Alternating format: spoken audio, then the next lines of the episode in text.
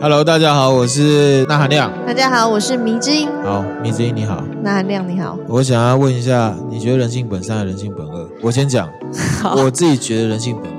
哦，为什么，怎么说？小婴儿的那个反应啊、动作就可以看得出来，哭啊，嗯，然后可能还没长大的时候，呃，人家抢走他的东西，他就说那是我的，这是我的，你是我的，就会还在那边丢，在那边丢。我自己是这样觉得啦。那其实我们古代老祖宗也有在讲，比如说像孟子，他是主张人性本善；那荀子他讲人性本恶。那我觉得其实他们讲的东西是对不上的，因为荀子讲的。跟我讲的东西是一样的，动物性，他们只是动物性。嗯，那孟子指的是哦，人类在教育之后是会有选择。嗯，所以如果他们两个在讲，就是在绕圈圈啊，到底人性本善还是人性本恶，就没有一个定论。可是我自己还是倾向于，其实人性是本恶，就是有动物性这样。对啊。嗯，我同意啊。嗯，然后其实在美国啊，也有一个类似的实验，它是在探讨人性本善还是人性本恶。哦，什么实验？这个实验叫做米尔格伦实验。嗯，米尔格伦实验，他是一九六三年啊，有一个耶鲁大学的心理学教授，嗯，他叫做米尔格伦。嗯，他有一本杂志叫做《变态心理学杂志》，上面发表文章。嗯，那这个实验的目的呢，是要测试说，受测者在面对权威者下达违背良心的命令的时候，人性可以发挥多少的拒绝力量。一开始你接受到命令的时候，你可能会有质疑啊、哦，这个好像不太对哦。嗯，啊，可是这个有权威的人，他可能可能是罚你啊，或者是奖励你啊，嗯，或者是罚你跟奖励你从同时来的时候，恩威并施。对，那你会怎么样？就是他的这个实验的目的，大概就是想要看人在这样的情况下到底会怎么样。嗯，对。然后这个实验其实它是有一个背景，对，因为在一九六一年七月的时候，有一个很有名的这个纳粹党徒，嗯，他叫做阿道夫·希尔曼，嗯，纳粹党卫军的少校，他是专门是执行犹太人大屠杀的一个组织者。嗯，然后他甚至呢，就是一手包办了有一个方案，叫做最终解决方案。这个最终解决方案呢，就是奴役、虐待、屠杀六百万的犹太人，哇，还有五百万的共产党分子、罗姆人，还有同性恋者。嗯嗯，罗姆人是什么？那个吉普赛人。对，那你知道罗姆在欧洲话里面是什么意思？嗯、吉普赛？错，就是就是人的意思。哦。罗姆罗姆人就是人的意思，对，对，就是罗就是人的意思。这个阿道夫·希尔曼呢，他在德国战败之后啊，嗯、他就逃亡了，他就跑到阿根廷去。嗯，然后据说呢，他到阿根廷去的时候，他其实没有什么回忆，然后还会跟就是他的同温层啊。炫耀炫耀他的丰功伟业，就是说哦，我杀了很多犹太人，因为同温层嘛。因为那时候其实德国他们有白人优先主义，嗯，对，然后就觉得他们这个这样做是很厉害的事情，对对，优越，然后要屠杀这样子。嗯、讲到同温层啊，嗯，其实，在德国，嗯，战后的那个时代，嗯，也是都他们的那个社会也都是谈着说，我们要重建啊，我们要原谅我。同胞，然后要一起共生，要一起成长。原因是什么呢？很简单嘛，因为之前在纳粹这个风情草野的时候啊，从他们的那个政要到他们的这个贩夫走卒啊，大部分人即便不是纳粹成员。其实也都跟纳粹有多多少少有合作，嗯，所以很敏感呐、啊。就是说，你要讲说，哦，要再提到说，哦，纳粹我们要去把他抓回来，大家都会惊啦，就是会不会牵连到自己这样子。然后这时候就有一个很不长眼的人，他叫他是那个德国的检察总长，他叫做鲍尔，鲍尔，嗯，他就是没有在管这个，他就是一局。一直去追查这个阿道夫·希尔曼的下落，结果就让他查到了。哇，嗯，就让他查到，然后查到之后，他就知道说，这个德国政府啊，一定办和暖暖。嗯，你知道为什么？因为就刚我刚讲的那个氛围嘛，办和暖暖。然后他其实也不是省油的灯啊，他就把这个消息呢透露给最恨纳粹的一个组织，嗯，以色列的情报局。因为这个情报局他就是犹太人嘛，嗯，那犹太人当初被屠杀嘛，嗯。而、啊、现在战后了，他们建国了，他们这个情报局就是专门在抓这些纳粹成员的。这个以色列的情报局啊，他就是知道这个消息之后呢，嗯、想尽各种办法，嗯、把这个阿道夫·谢尔曼绑架回来，用绑的，用绑的。然后那时候还有引发一些外交的事件，嗯，绑回来之后就受审。这个过程呢，其实有电影可以看，就是在二零一六年啊，德国有一部电影叫做《大审判家》，他就是在讲这个检察总长，他追查找到下落，然后把消息给情报局，嗯，然后情报局去抓人，然后还引起，然后再回到这个实验本身啊，嗯，米尔格伦他设计这个实验，其实就是要测试说，艾希曼这种人啊，他参与了杀了这么多的犹太人，他有没有可能啊，只是单纯的服从上级的命令，就是希特勒的命令？嗯，我们真的可以称他做。大屠杀的凶手吗，这个实验就是要解答这个问题。这确实是蛮令人深思深思的一个问题。讲实在话，在那时候这么有点追杀嘛，犹太人那时候确实都死得很惨，一定是充满了仇恨的这种方式去处理这事情。嗯、旁观者才会问这个问题。嗯，那他为什么会问这个问题？我们等一下把这个实验讲完之后，嗯，我们再来讲。好，OK，好，那回到这个实验的话，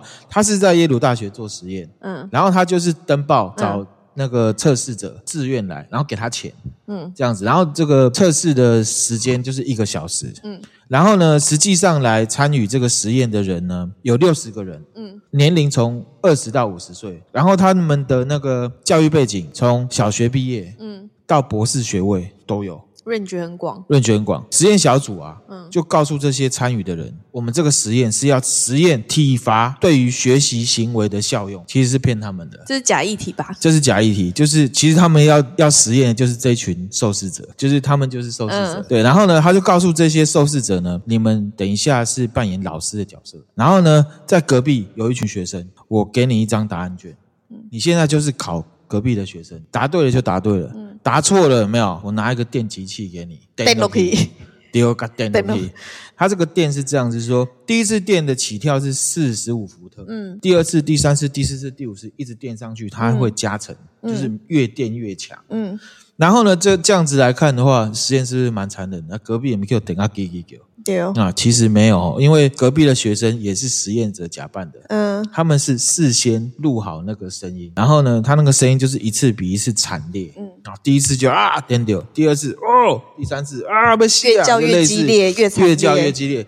他的目的是要让这个老师知道说，我现在按下去的结果是比上一次还要痛的，越来越猛。嗯嗯，这样子。哎，那那我想岔或岔题问一下，就是这个电一般人他可以承受多少的电量？哦，如果你我们上网查的话，人啊可以承受的电量大概是一百到两百五十伏特。嗯，两百五十伏特。嗯，就有可能会致命哦。不过他们不知道啦，他们这个很难说，他们有没有这个？好，没，就是大家有个概念，就是一百到两百五。所以如果那些实验者这样一直按下去，其实那个人是有可能会死亡。对，因为其实他那个录音录到最后是倒数第二次的时候，就是。已经啊，已经很惨了，叫很惨。然后最后一次按下去的时候，四百五十伏特的时候，对方已经是没有，哦，就是暗示他说他已经，而且这个实验里面有人还故意说：“嗯、拜托不要再电了，我有心脏病。”哦，对，其实、哦、对，跟你讲结果，好，这个一直电一直电，电到一百三十五伏特的时候，大部分的老师嗯。都会停下来说：“哎、欸，不好意思，我们这个到底是要测什么东西呀、啊？”为什么我们要这样子电人家？还有一点理智，理智。对，然后这时候呢，这个实验人员，嗯，他就会用话术去 push 他，嗯，就会跟他说：“这个，请你继续。总共这样的 push 会有四次，四次。如果这个人他可以经历过四次的 push，他还是坚持停下来了，这个实验就结束了。哦，对，而且呢，在实验的时候就跟他们说：如果你们要终终止这个实验，你要退出。嗯”钱都不用退。哦，所以其实他们终止并不会有什么损失，不会有什么损失。哦、然后我跟你讲结果，结果呢，好。这个最高可以电到四百五十伏特嘛，嗯，百分之六十二的人电到四十五伏特啊，四百五十伏特。电到满。电到满，电到爽，电到满，而且他们就等于是被告知了说不用负责，就是即使出事了你都不用负责，对，不用为这次的实验结果负责的时候，嗯，他们就电到满，他们就安心的电到满，安心的电到满，然后甚至有有一些人就是电下去，然后对方那个学生在叫，嗯，他还会就是有点紧张的笑出笑出来说啊，我给你电就可以啊 的那种感觉，很可怕。对，那这个实验的过程啊的结果就。大概是这样，而且这个实验呃算是蛮有公信力的，因为这个实验是可以被重复的重现，重现对，重现出来，就是说差不多都是六十一趴到六十六趴，所以说有一半以上的人在知道说我不用负责之后，他就会垫下去。如果这样子的结果的话，阿道夫·希尔曼只是听从命令，还是他是纳粹的屠杀者？是听从命令还是纳粹的屠杀者？对，好啦，这样问好了，你觉得他有没有罪？我觉得有。你觉得有罪？嗯、为什么？因为从刚刚那个实验来说，其实即便是命令，你还是有你自己的选择。那如果你选择继续下去，我觉得这就是你发自内心想要做这件事情。嗯，那他做的那一件事情就是屠杀。可是我要跟你讲哦，就是当时的状况，他们都是军人，抗命的话是会死刑的哦。对啊，可是这就是变成你是就自己的生命跟别人的生命，你怎么做抉择嘛？对对啊，那你选择了自己活下来，你杀了很多人，就他来讲啦。可是这也很难说哦。如果说他选择我不要做这件事，结果他死了，那那那个谁，希特勒还是会再找别人来执行这件事情啊？这跟那个没有关系啊，我只是在讲。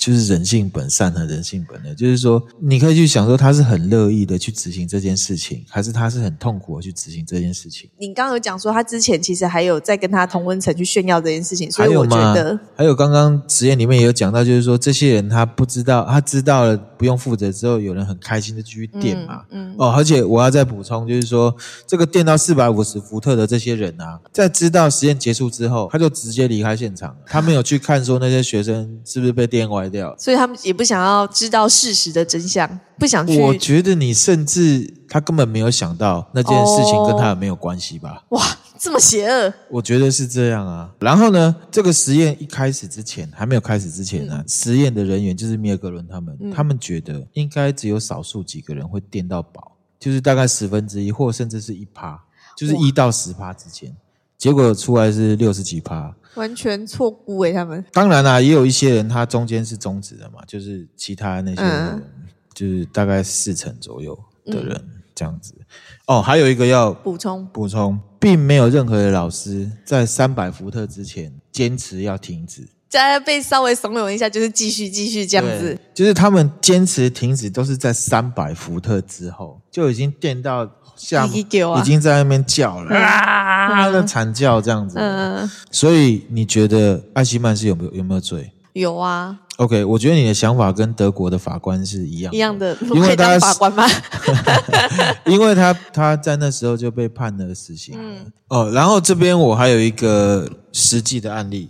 什么？就是二零一八年三月的时候啊，有一个九十六岁的纳粹集中营的前会计，九十六岁了。对。他被判了四年，那四年罪名是什么？你知道吗？什么？谋杀罪。但他是会计耶。对，他也是纳粹的帮凶啊。他跟阿道夫不一样。依据前面的判例，还有依据这个实验的话，是可以算共犯这样。这个实验呢，也有电影可以看。二零一零年的时候，法国他们拍了一部纪录片，叫做《死亡游戏》。他是重做这个实验，米尔格伦这个实验，对，他重做米尔格伦这个实验，招募了八十个志愿者。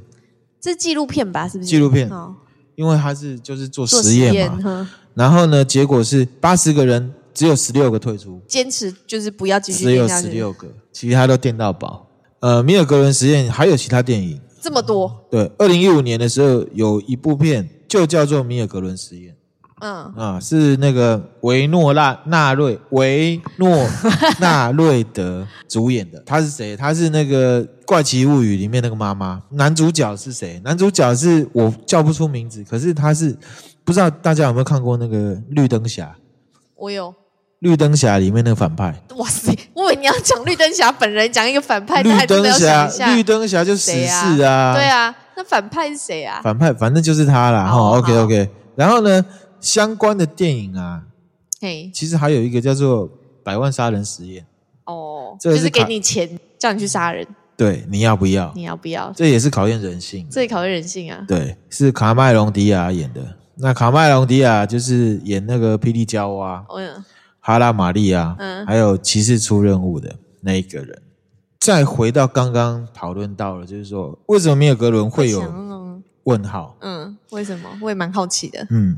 这也当做是平衡报道一下了哈。嗯，艾希曼被捕之后啊，当时的法庭他审判的重点其实就放在艾希曼他有多么的十恶不赦。可是不是每个人都这样想哦。譬如说，就有一个犹太裔的，嗯，注意犹太人哦，嗯，犹太人他不这么想哦。有一个很有名的政治学家，嗯，叫做汉娜·厄兰。嗯，他非常非常有名，他专门做极权主义研究的。哦，对，他就不这么认为。他觉得希尔曼是嗯，他服从命令这样。他看了所有希尔曼被审问的记录之后，他就说艾希曼他是屠杀犹太人这件事情当中重要的输送带，他负责把犹太人送到死亡的集中营。嗯，他觉得艾希曼比较像是杀人机器里面的一个零组件，不是衣冠禽兽，就让他被公干了，因为他是犹太人。嗯，因为当初杀的都是犹太同胞。他把希尔曼形容成什么样的人，你知道吗？他觉得希尔曼是一个思考能力有限、死气沉沉的官员。他说，希尔曼没有办法说出任何不是陈腔滥调的句子。听他讲越久，就会明显发现他没有论述能力，他也没有思考能力，而且他没有论述能力的这件事情，嗯，跟他没有思考能力是密切相关的。他只会从别人的观点来思考，所以他认为他只是听从命令，他就是一个没有思考能力的人。他觉得人人都看出来，这个这个人他其实不是禽兽，他只是一个丑角，他只是一个平凡邪恶的例子。他说，任何一个平凡人都有可能做这种事情。这个也当当做是平衡报道啊，就是说也有人这样子去说，嗯，而且他是他是犹太人。而且他当初是因为德国人在猎杀犹太人，嗯，他逃跑出来，他有受过那个苦哦，真的哦，嗯，那他还可以这样子，因为现在是在审判这个人，嗯，他好像有点觉得说，全世界都把纳粹做的坏事全部套到这个人身上，他也不是说他无罪，不可以复仇式的去审判他，反映到像刚刚讲的那个纳粹会计啊，嗯。纳粹会计谋杀成立，我认为也合理呀、啊。嗯，可是有没有必要要把它讲成是杀人魔？就是这一切都是你造成？我觉得有时候这是一种民粹。这个就是民粹啊！其实最标准的民粹就是纳粹主义，嗯、就是有一个很优秀的领导者出来，然后讲了一句话，大家都傻傻的群盲听他的，然后下面的人会超意上面的人的想法，嗯、然后就是好像我很了解这个上面的人，然后我就是一个 somebody 的啊。这个我们在工作上也常常看到啊，嗯，对不对？大概是这样子的。这让我想讲到这个，就是让我联想到最近的一个社会案件，嗯、也不算社会案件啦，对，就是那个康轩。哦，康轩，对，就是要请他们公司的人去把吹哨者找出来，嗯，然后开除他。对。对，那一定不会是老板自己去做这件事，他一定也是交代给，比如说他的人资或者是谁去处理这件事情。对啊，这件事情就可以用米尔格伦实验去看，那个去把人揪出来的那一些人，或者是那一个人，嗯，他到底是啊，我真的是老板交代我，老板交代我去做，还是我已经觉得我好像是老板的 somebody 了。有点主动的去做这件事情，轻痛仇快的感觉。对啊，这个跟奴性也有一点点的关系。关系。所以你说他是怎么样？我觉得大家思考吧，就用米尔格伦实验这个架构去去看一下吧。嗯。大家可以想一下，嗯，大家可以想一下。然后关于人性本善还是人性本恶这件事情啊，我是觉得有一句话我非常的受用，就是人性向善。对啦，你我觉得你这样子讲，就好像可以结合孔子跟荀子讲的，没那么伟大，就至少把他们的那个就是找到一个平衡点。嗯，而且这句话也不是我讲的，我知道，傅佩荣，傅佩荣讲的啊，傅佩荣。傅佩荣先生是以前台大哲学系的系主任，我会知道这个人，还有知道他讲课的内容，是因为我学易经。虽然他不认识我啦，可是我是透过他去入门易经这个这件事情了。那他讲这人性向善，我觉得非常有积极性，而且也许根本不用去讨论人性是本善还是本恶，只要你本着人性向善这件事情，如果这力量越强，你就可以去向一些错的事情 say no。嗯，今天讲的是不是有点沉重？之后又有点正义之声，好像有你有把风向带回来，有把风向带回来，对对对，有从阴暗面到光明面。OK，好啦，那关于人性本善跟人性本恶，其实还有一个实验叫做史丹佛监狱实验啊。嗯它又称为路西法效应。嗯，不过它本身，它最近啊，它有一些争议啊。那如果大家有兴趣的话，我们也可以再讲。那如果有兴趣的话，可以在我的 IG 啊，或者是可以任何可以留言的地方，告诉我你想要听听看史丹佛监狱实验这样子。谢谢大家，拜拜，拜拜。